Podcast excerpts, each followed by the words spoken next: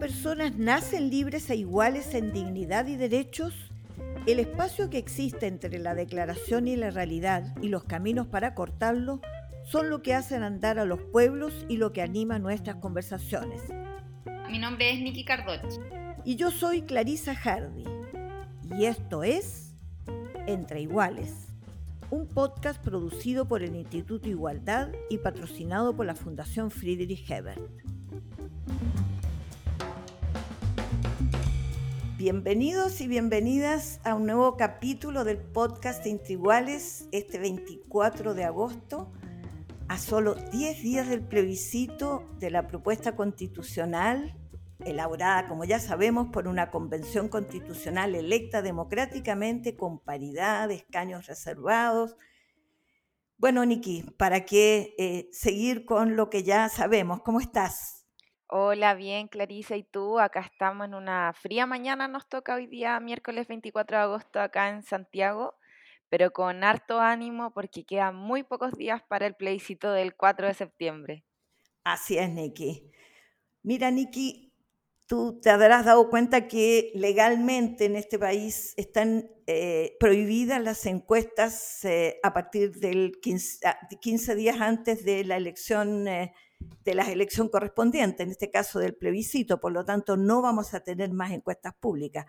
Medida que a mí me parece absurda y que, entre otras cosas, debiera ser revisada, porque crecientemente hemos visto en las distintas elecciones el eh, comportamiento electoral se empieza a definir precisamente en esta etapa. De modo que todas las encuestas previas que hubo fueron eh, con una foto anterior y muy poco predictivas de lo que podía ocurrir. Tal vez en el pasado, cuando habían fuerzas políticas muy consolidadas, liderazgos muy conocidos, pero eso con el tiempo ha dejado de ser. Y lo que no previó la legislación que, eh, tiene esta prohibición es impedir que circulen encuestas por las redes sociales.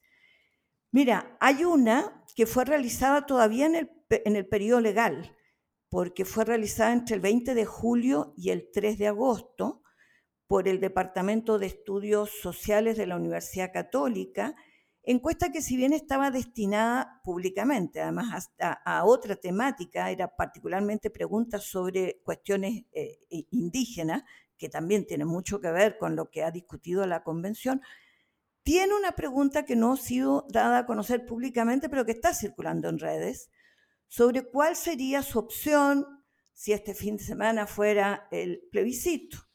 Y el resultado que revela es 40.10% por el apruebo, 39.26% por el rechazo, menos de un punto de diferencia a favor del apruebo, pero esto significa realmente un empate estadístico, y lo interesante es que hay alrededor de un 18,5% que todavía dice que no sabe y no responde por esas fechas. Y solo un 1% señala que no irá a votar, eh, lo que significa que puede haber una importante eh, participación electoral. Eh, seguimos, Niki, en una situación totalmente abierta y en, de estos días de campaña va a depender precisamente el resultado electoral. Bueno, tú que estás eh, en un rol muy destacado en el comando de la prueba, ¿qué nos puedes contar eh, sobre precisamente estos días cruciales de la campaña y sobre todo cómo se puede colaborar con ella en estos días, Nikki? Sí, así es, Clarisa. Estamos a pocos días de las elecciones de este 4 de septiembre.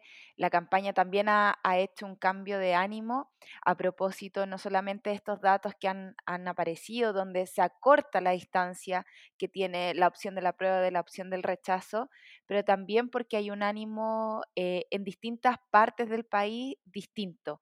Este fin de semana vivimos concentraciones gigantes de personas a favor de la prueba en Pudahuel, en Concepción, en Viña del Mar, lo que también está cambiando un poco eh, la sensación ambiente respecto a que esta elección es muy posible eh, que la podamos ganar el 4 de septiembre, cosa que hace un par de semanas se veía un poquito más complejo.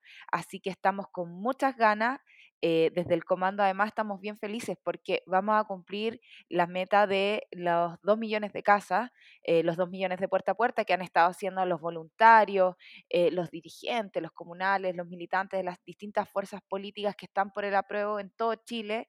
Así que vamos a lograr tener ese objetivo cumplido y además estamos generando eh, las actividades clave en estos días previo a las elecciones, como es, por ejemplo, convocar a todos quienes quieran participar de manera activa en la defensa de los votos de la prueba para que se inscriban como apoderados y apoderados de mesa. Necesitamos muchos apoderados en todo Chile para cubrir lo que va a ser probablemente la elección más importante desde la vuelta de la democracia en nuestro país. Así que los convocamos a todos y todas quienes quieran participar. Además, no solamente estamos con el tema de los apoderados, sino que seguimos reforzando el trabajo territorial, los puerta a puerta, los casa a casa, los volanteos, los para este fin de semana contarles además a todos quienes nos están escuchando eh, que se vienen alrededor de 15 eventos masivos en distintas regiones y ciudades del país, entre cierres de campaña, porque recordemos que este es el último fin de semana de campaña previo a las elecciones, así que estamos trabajando muy a tope. Yo sé que hay un, un gran interés por ser parte de esto. Todos podemos ayudar y colaborar en la medida de lo posible. Y además paso el dato para quienes también quieran aportar de forma distinta, que las cuentas de Aprueba por Chile están disponibles para recibir todo tipo de donaciones. Nosotros sabemos que el esfuerzo de las campañas no solamente son voluntades, sino que también tienen que ser recursos porque lo que significa el volanteo, eh, los mismos eventos masivos, necesitamos ahí que todas y todos colaboremos. Nosotros no contamos con el financiamiento que cuenta la opción del rechazo, así que si todos queremos que este país eh, tenga una nueva constitución escrita en democracia, aportemos, apoyamos, acerquémonos porque estamos cada vez más cerca, quedan casi 10 días de, eh, de, campaña para que por fin podamos tener este anhelo que hemos luchado por tanto tiempo. Así es, Niki, se notaba desde antes, la verdad, y más ahora, eh, la diferencia entre lo que te dicen las encuestas y la sensación en la calle. Eso nos ha pasado probablemente a todos los que están escuchando también este podcast. Mira, Niki, y la contracara de todo esto es eh, esta imagen que se ha tratado de levantar desde las fuerzas del rechazo, de que ofrecen una opción casi similar a esta, eh, a la del apruebo, en el sentido de que eh, se hacen caso omiso totalmente, de que legalmente, si se llegara a rechazar, sigue vigente la actual constitución y empieza recién un proceso para definir cómo se sigue adelante. Y entonces ha habido toda una campaña, casi yo diría, para edulcorar el rechazo, como si fuera más o menos lo mismo, y total, si usted rechaza, vamos de todos modos a tener una nueva constitución. Pero hay evidencias que muestran, y tú bien sabes, Nicky, que esto es lo que se dice electoralmente, pero qué es lo que pasa realmente por dentro de estos sectores del rechazo. Está la entrevista que dio este fin de semana una ex convencional, por lo tanto súper involucrada en el propio proceso, llamada Rocío Cantuarias, en una revista eh, semanal del Mercurio. Voy a citar algunas frases textuales porque me parecen casi increíbles. Eh, ella dice que el 5 de septiembre, si gana la prueba, vamos al precipicio, al deterioro salvaje, al peligro de la tiranía. Pero si gana el rechazo, yo me lo tomaría con calma, dice ella. No creo que la solución sea llamar a una nueva convención. ¿Con qué garantías? ¿Vuelta con los escaños? ¿Vuelta con la estupidez de la paridad?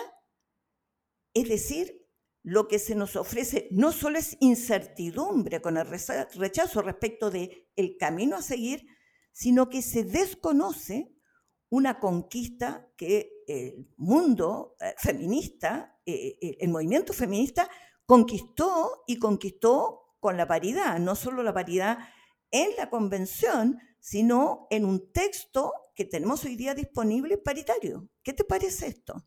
No, claramente ahí están mostrando la cara de lo que realmente representa el rechazo y está este sector conservador eh, que desea mantener finalmente el sistema tal como está, un sistema que está basado en un entendimiento patriarcal de la sociedad completa. Eh, y yo quería destacar en esto sobre todo el avance civilizatorio que realiza nuestro país con la realización de la primera convención constitucional paritaria, completamente paritaria porque yo siempre recuerdo cuando la presidenta Bachelet alguna vez comentó, cuando una mujer entra en política, cambia la mujer, pero cuando muchas entran en política, cambia la política.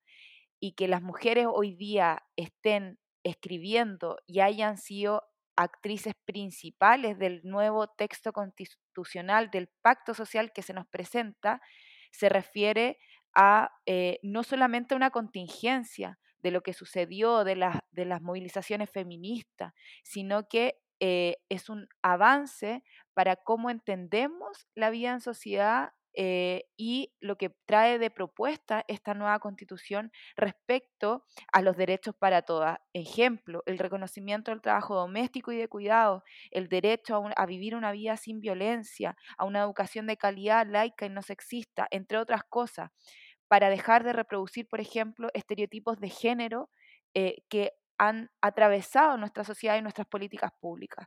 Yo creo que en eso el, avance que se ha hecho claramente no representa en ningún sentido una estupidez, al contrario, es un orgullo, es algo por lo que el mundo entero está mirando a Chile porque generamos este pacto histórico que representa justicia finalmente con todas eh, las chilenas en nuestro país. Así que lamentablemente esta, esta discusión y este debate polarizado ha tenido este tipo de, de, yo diría que son eh, algunas, algunas debates eh, bien polémicos que buscan finalmente entorpecer lo que hay de fondo detrás hoy día, pero en esto yo quisiera destacar además que hubo mujeres eh, de distintas generaciones y de distintas eh, fuerzas políticas que respondieron con mucha firmeza ante lo, lo, que decía esta ex convencional, que son, por ejemplo,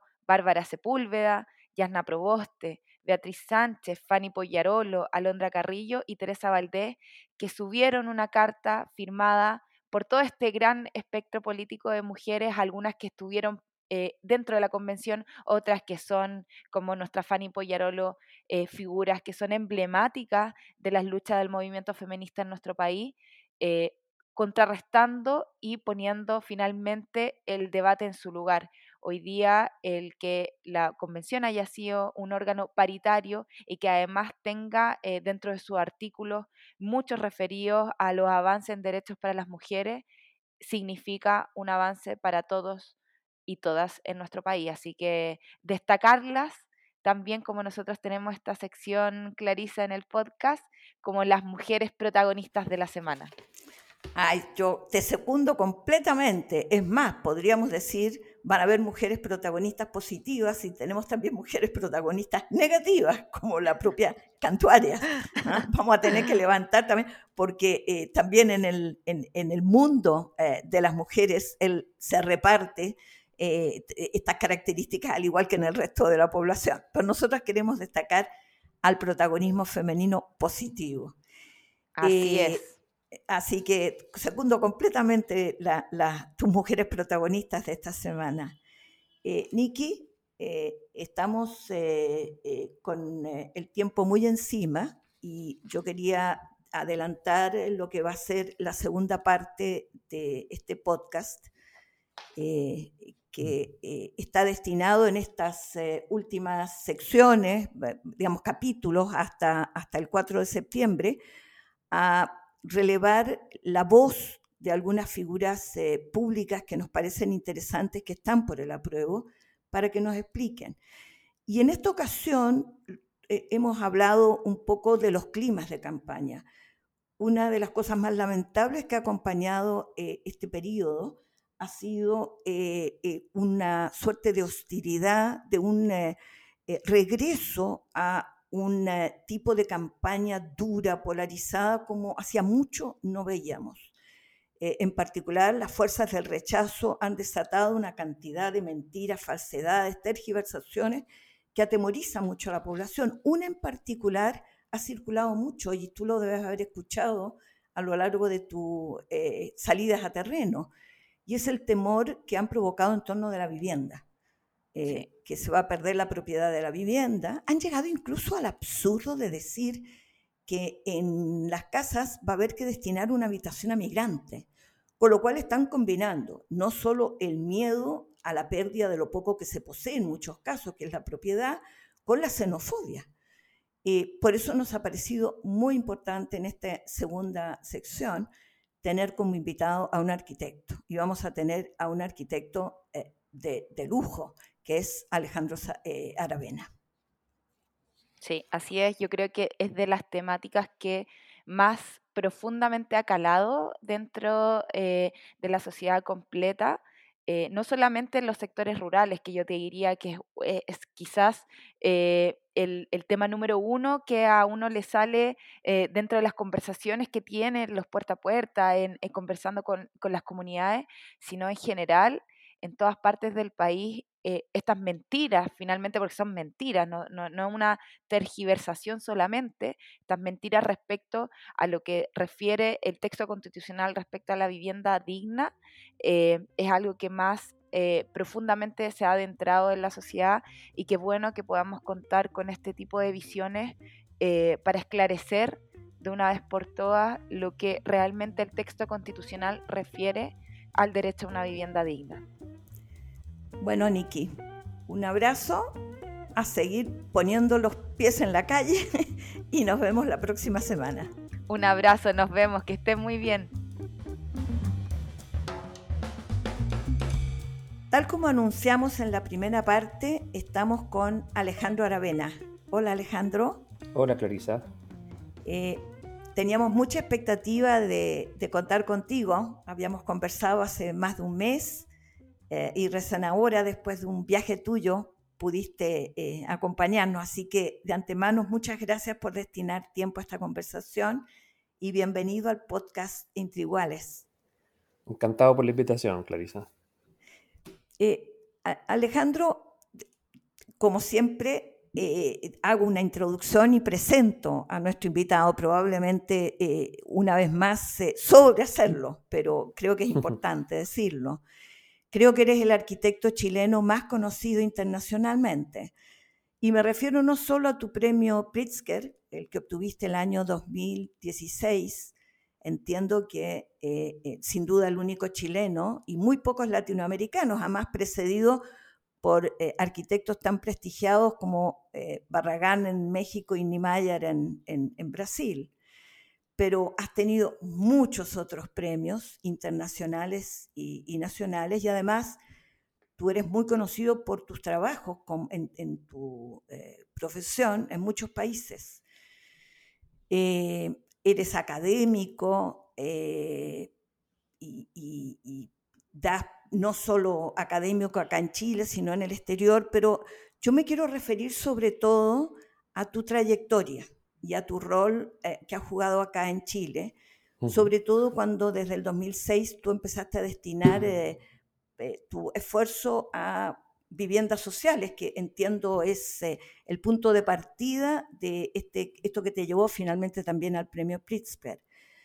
yo te conocí a ti además como parte de un equipo que colaboró en la campaña con Pablo Narváez y ya para entonces, en las conversaciones que teníamos contigo, habían propuestas muy audaces de cómo abordar eh, el problema del déficit habitacional en Chile. Y vamos a hablar sobre esto.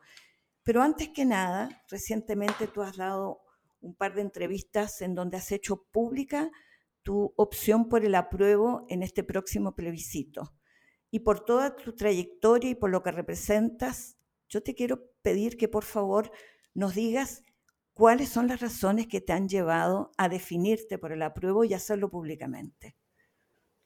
Em, a ver, bueno, gracias por la, introducción. esta cosa de quizás el tema de los premios y no sé qué, o afuera, eh, probablemente tenga que ver con que hay algunos desafíos, algunas tareas que son bastante universales y bastante globales. Y eso explica que en la medida que distintas culturas, distintos pueblos compartan la misma pregunta, no es de extrañar que haya una enorme necesidad de obtener de distintos ámbitos eh, respuestas. Y, Chile en ese sentido me parece que ha tenido una cierta historia en tener que poder resolver problemas eh, con una escasez de recursos con estándares del primer mundo. Y ese desafío de entregar, en este caso que es mi ámbito de trabajo, la vivienda o la ciudad, eh, con escasez de recursos, creo que es algo compartido bien transversalmente en todo el mundo. Y, creo que ahí hay algo, hay un potencial, creo, en Chile de poder participar de discusiones que son bastante globales. Lo segundo, respecto de por qué eh, hacer público mi opción, una determinada opción, eh, yo le pondría, fíjate, más énfasis a lo de lo público que, no a la opción específica que voy a, a ejercer en un par de días más, que es la de votar a prueba. Eh, me parece que la, lo público en este momento es fundamental. Eh, dialogar, dialogar, escuchar, eh, explicar qué ha visto uno en una determinada opción, pero también escuchar qué mueve al otro a, tomar una otra opción es de la, la, mayor necesidad que tenemos en este momento en, el país. Y, eso quizás más, es lo, público, de nuevo, insisto, lo más eh, relevante.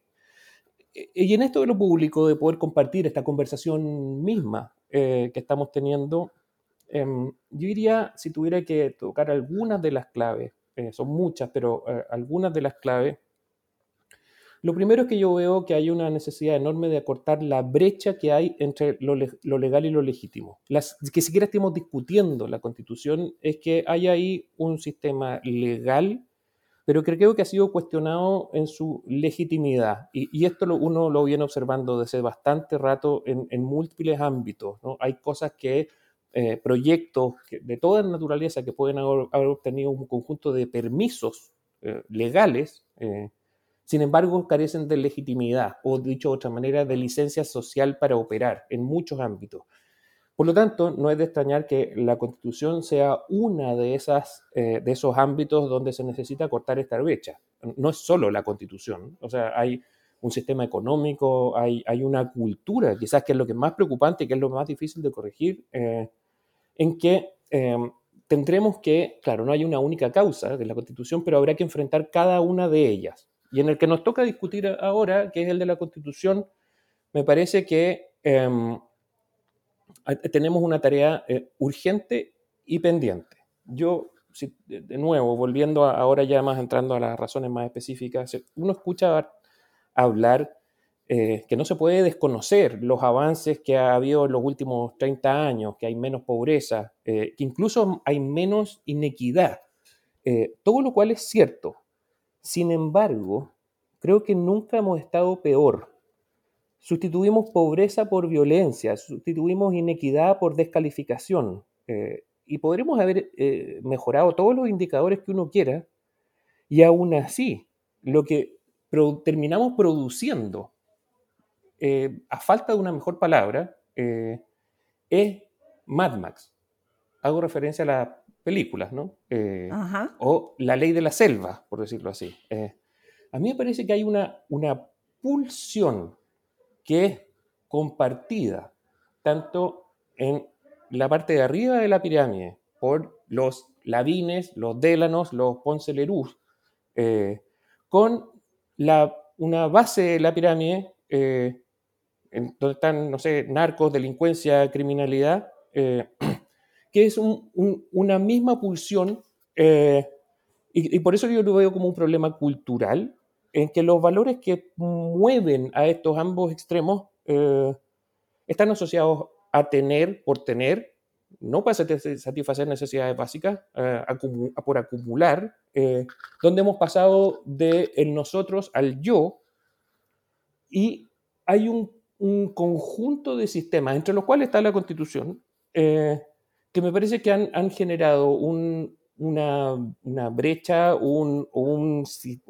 medio ambiente, por decirlo así, que nos tiene en una situación de convivencia de, colectiva que está tremendamente cuestionada. Y dado que ahora estamos hablando de, de constitución, fíjate que yo eh, hago solo el ejercicio de eh, este sistema de reglas que tienen que regir nuestra vida en común. Independiente que el, desafío mayor es cultural, pero aquí estamos hablando del, sistema más político que regula esto, si uno se, se pone a mirar eh, el punto de partida de cada una de las dos opciones que hay, que es lamentable que solo haya eh, eh, dos opciones porque tiende a la polarización, pero dado que es lo que hay, fíjate que yo miro la constitución vigente y parte diciendo, considerando, dos puntos, que la honorable Junta de Gobierno, bla, bla, bla. Y después, un poco más abajo, dice, con el mérito de estos antecedentes e invocando el nombre de Dios Todopoderoso ahí hay dos instituciones que a, mí me dejan fuera. Eh, en cambio, cuando uno mira cómo parte la propuesta, la nueva, y dice, nosotras y nosotros, el pueblo de Chile, para mí este es un cambio tan fundamental. Eh, el pasar de que hay un alguien o un algo eh, a al nosotras y nosotros. Y a mí me parece que en la opción de la prueba, y quizás es eh, para cerrar esta, esta, primera pregunta que me salió medio larga, pero creo que es pero del tipo de cosas. Oírte. Eh, y que además son cosas que no son, no son, sencillas, ¿no? Hay que darle vuelta, hay que, hay que eh, digamos, una y otra vez, no, no quedarse en, en, una primera impresión que uno mismo pueda tener de las cosas. a mí me parece que el, el gran el gran salto, eh, una de las grandes diferencias a pesar de estas del punto de partida, que, es una condición muy, muy básica, eh, es que en esta, en esta propuesta se incluyen un conjunto de derechos sociales, ¿no? derechos de segunda y de tercera generación. Y lo más significativo para mí es que estos mayores derechos van a implicar mayores deberes sociales, deberes de segunda y tercera generación. Y yo al menos estoy dispuesto a hacerme cargo de eso que significa. Me parece que hay ahí una tarea, hay un proyecto colectivo y un desafío común. Eh, no es fácil, no le tendría miedo a declarar todas las restricciones con las que va haber que enfrentar esta tarea, pero por lo mismo me parece que hay, hay una cierta épica de volver a construir un sentido común de por qué tiene valor eh, vivir en conjunto. Em, y, sus dificultades al revés, me parece que son las razones que pueden terminar construyendo este, este sentido de logro común y colectivo, de los cuales vamos a tener que hacernos responsables. Más deberes implican, más derechos implican más deberes, eh, y me parece que es una, es una bonita tarea para compartir. Alejandro, lo que tú me dices a mí me lleva a hacerte un comentario eh, para, para, entrar en otra materia, pero que está muy ligado con lo que tú has eh, referido de, lo que te lleva a ti a sentir la necesidad de hacer público la prueba, además reivindicando lo público. Hay un autor eh, que es un clásico en la comprensión de las constituciones, es un académico argentino, se llama Roberto Gargarella, él es eh, profesor de Derecho Constitucional en, en, la Universidad de Buenos Aires y, muy conocido, muy citado. Él acaba de escribir un prólogo en un libro que está recién, recién circulando en el país, que se llama Buscando un nuevo contrato social. A propósito, se presenta esta tarde en la Facultad de Economía de la Universidad de Chile y, a mí me toca ser una de las comentaristas, por eso tengo tan fresco eh, el prólogo de, de Roberto Gargarella. Él parte en este prólogo señalando que una de las urgencias en América Latina, y particularmente se refiere a Chile, es cómo democratizas el poder político, es decir, cómo haces de lo público algo en el que todos tengan eh, que ver. Y él lo llama esto establecer una conversación entre iguales. Mm. Eh, me llegó muy adentro porque nuestro podcast, como tú sabes, se llama precisamente Entre Iguales. Él, por lo tanto, plantea que un gran reto en nuestras democracias es cómo se instala esta conversación democrática entre iguales. Eh, y tiene mucho que ver con lo que tú acabas de decir. Tú dices, tú sientes una responsabilidad colectiva eh, eh, a partir de este, de este nuevo texto constitucional. Pero en tu propia trayectoria tú ya te lo habías planteado. Yo te escuché también, recordando nuestras conversaciones en el periodo de colaboración en la campaña con Paula Narváez, que tú hacías referencia a cómo abordaste en su momento la necesidad, eh, eh, tenías un proyecto habitacional con una comunidad, comunidad indígena y cómo te lo planteaste precisamente en estos términos. yo quisiera que tú contaras esta experiencia porque creo que es una forma práctica de entender esto de deberes, derechos, de lo público, de lo colectivo, de la participación, de la conversación entre iguales. Eh, bueno, creo que le, eh, sumaría a, la, clave esta de deberes y derechos eh, la de la necesidad urgente que tenemos de sustituir la sospecha por el beneficio de la duda. Creo que estamos viviendo un ambiente, yo no tengo redes sociales, pero termina llegando igual.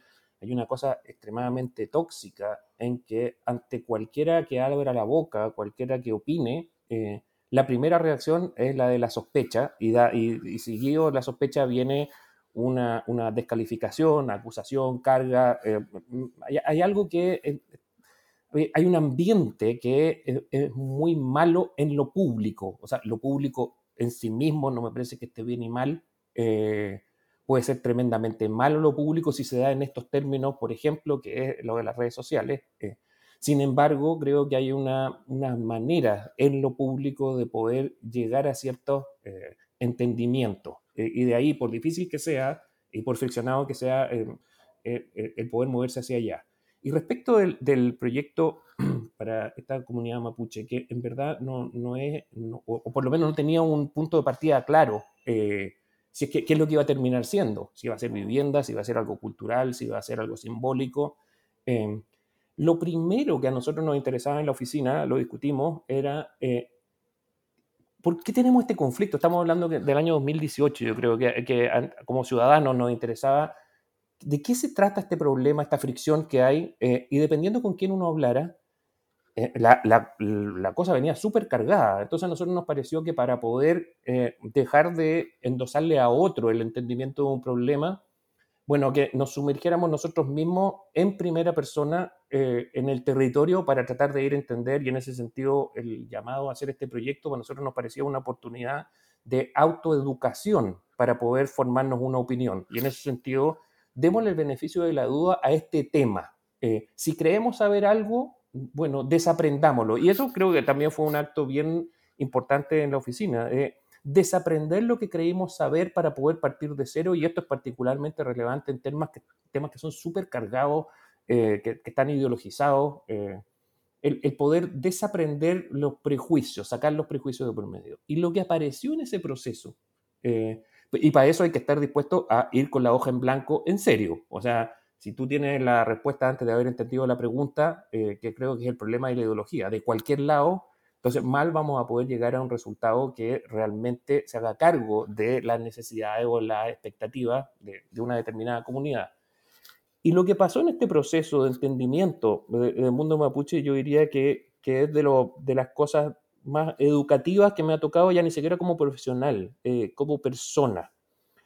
En, en este proceso de inmersión en el territorio, digamos, hay que ir a ver las cosas, hay que verlas con los propios ojos, pero además con el propio cuerpo. Hay unas cuestiones que uno registra que son emocionales, que son, que son físicas, no son intelectuales ni abstractas, son muy concretas, eh, que por lo demás es el gran tema en nuestras ciudades, reflejan inequidades o dolores o inseguridades o violencias de manera muy concreta. No es un reporte, no es un indicador, es una experiencia cotidiana y diaria. Bueno, lo que, lo que nos pasó en este proceso de inversión, eh, para poder siquiera saber de qué iba a tratar el proyecto, eh, fue, en primer lugar, volver a visitar esas cosas que uno había escuchado del colegio, mira, los parlamentos. Eh, y ahí había una institución de poder generar acuerdo entre distintos, y ahora no entre iguales, como el título de tu podcast, sino que, porque el acuerdo entre distintos probablemente es lo que genera mayor desafío. Eh, pero estos distintos que tenían una institución, que era la de los parlamentos, en la que se llegaba a, un acuerdo, eh, en este proceso de eh, reaprender más o menos rápido, había que tragar cantidades de información rápido, no podíamos pasar en eternos diagnósticos o, o estudios académicos. Uno termina hablando con gente que, ha hecho este trabajo de una especie de atajo intelectual, atajo, atajo mental, de haber tragado esta información.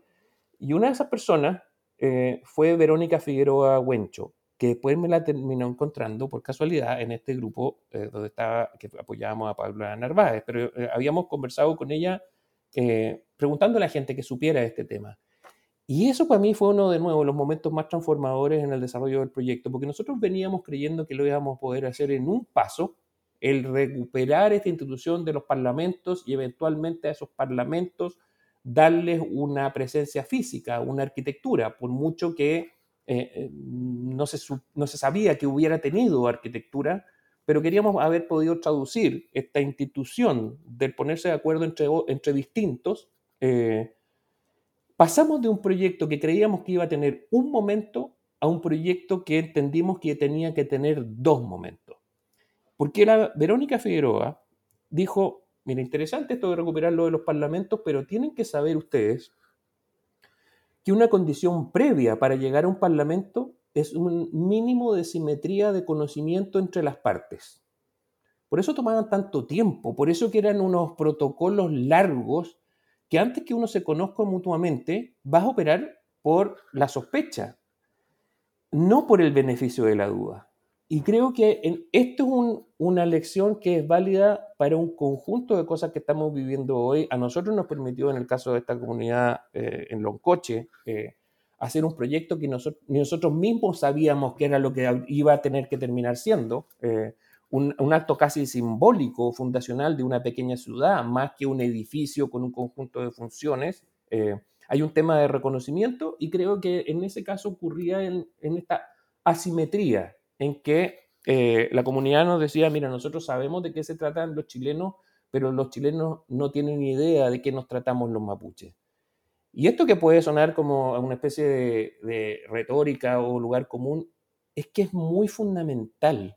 Eh, antes de siquiera ponerse a avanzar, veamos de qué se trata el otro. En general, esto hay procesos de conocimiento mutuo que nos ha pasado una y otra vez con el mundo mapuche, nos pasa con vivienda, de saber quiénes son los pobladores, hay conocimientos ahí, eh, nos pasa con proyectos de escala urbana, en la reconstrucción de terremoto y tsunami, cada vez que uno hace un proceso participativo, en verdad lo que está tratando de entender o no está pasándole el lápiz a la gente para que te digan cuál es la respuesta, sino que lo que está tratando de identificar cuál es la pregunta. Y en estos procesos de conocimiento mutuo, a través de la pregunta, creo que puede estar la clave para esta pregunta grande que tenemos en este momento eh, de la Constitución, que son volver a generar las reglas del juego que nos permitan vivir juntos.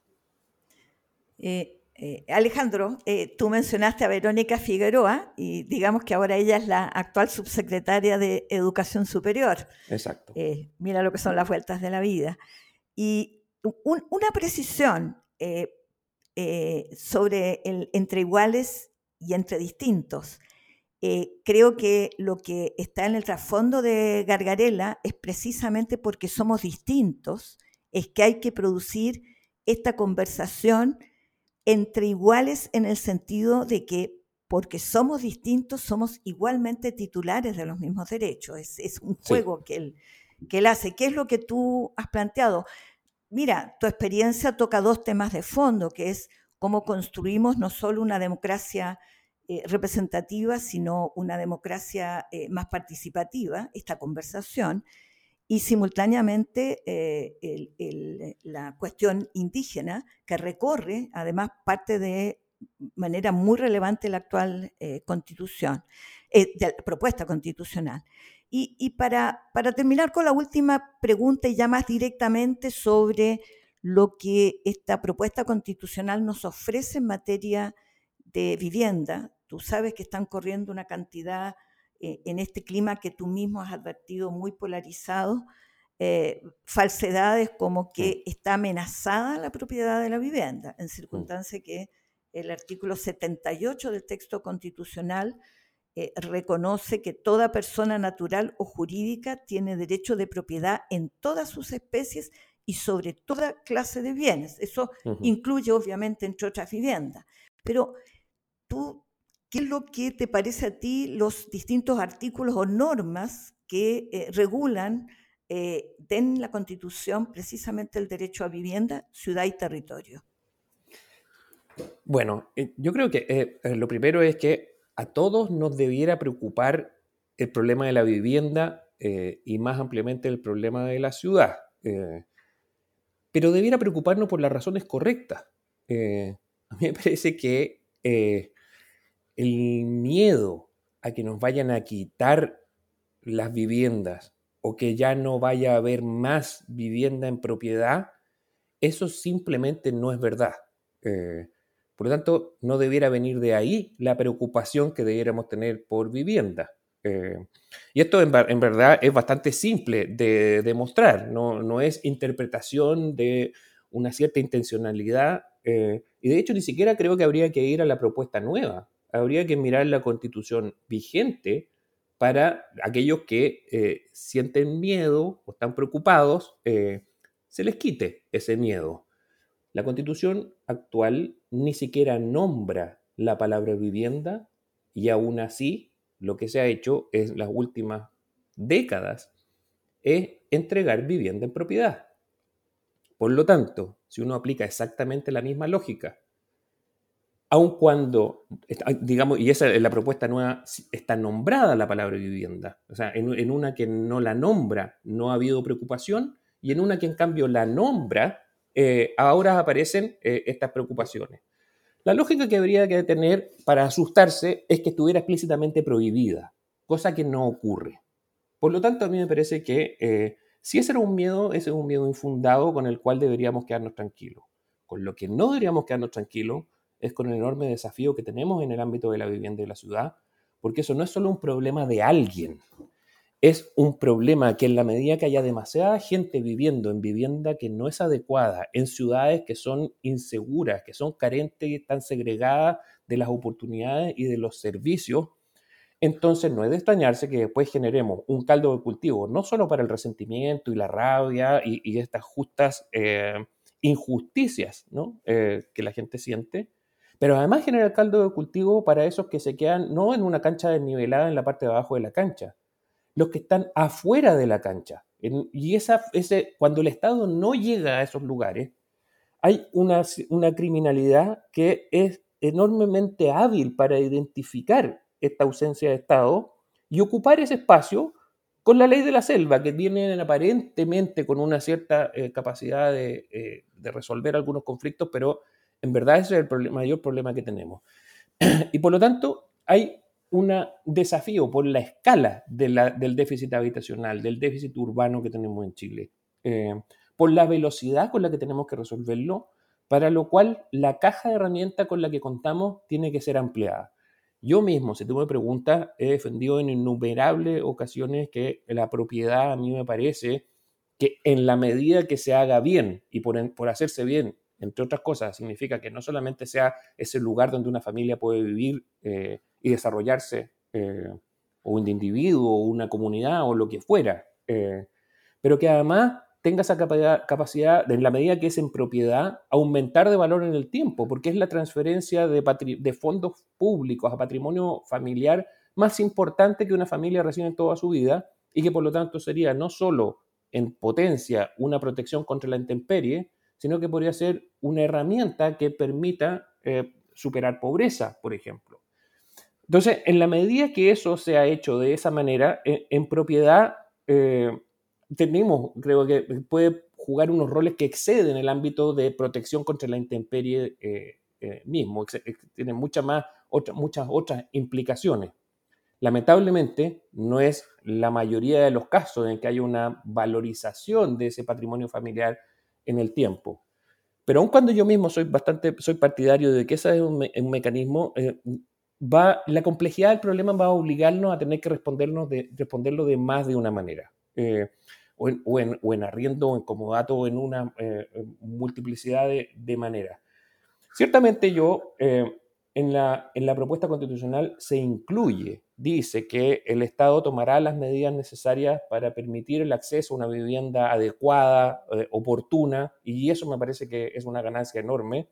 Pero de nuevo, dado que es una pregunta compleja, lo, miro en la clave de desafío más que de garantía. Eh, y con ese desafío yo no tengo problema, al menos desde el ámbito que a mí me corresponde en hacerme cargo, pero creo que hay ahí, me gustaría leerlo como un proyecto colectivo. Y en ese sentido, es tanta la magnitud del problema que en la medida que lo logremos resolver, podría ser de esas cosas que nos permiten eh, generar orgullos colectivos. Hay una cierta épica que creo que es una de las cuestiones que, en las que estamos más carentes en este momento en Chile, ¿no? Una especie de cariño por el logro común. y en ese sentido, esta, eh, propuesta constitucional, más allá de cuestiones técnicas, de la cual además yo no conozco demasiado, uno va preguntando a la gente que entiende más, pero en el ámbito que a uno le toca, veo aquí eh, que, hay que tiene ese potencial.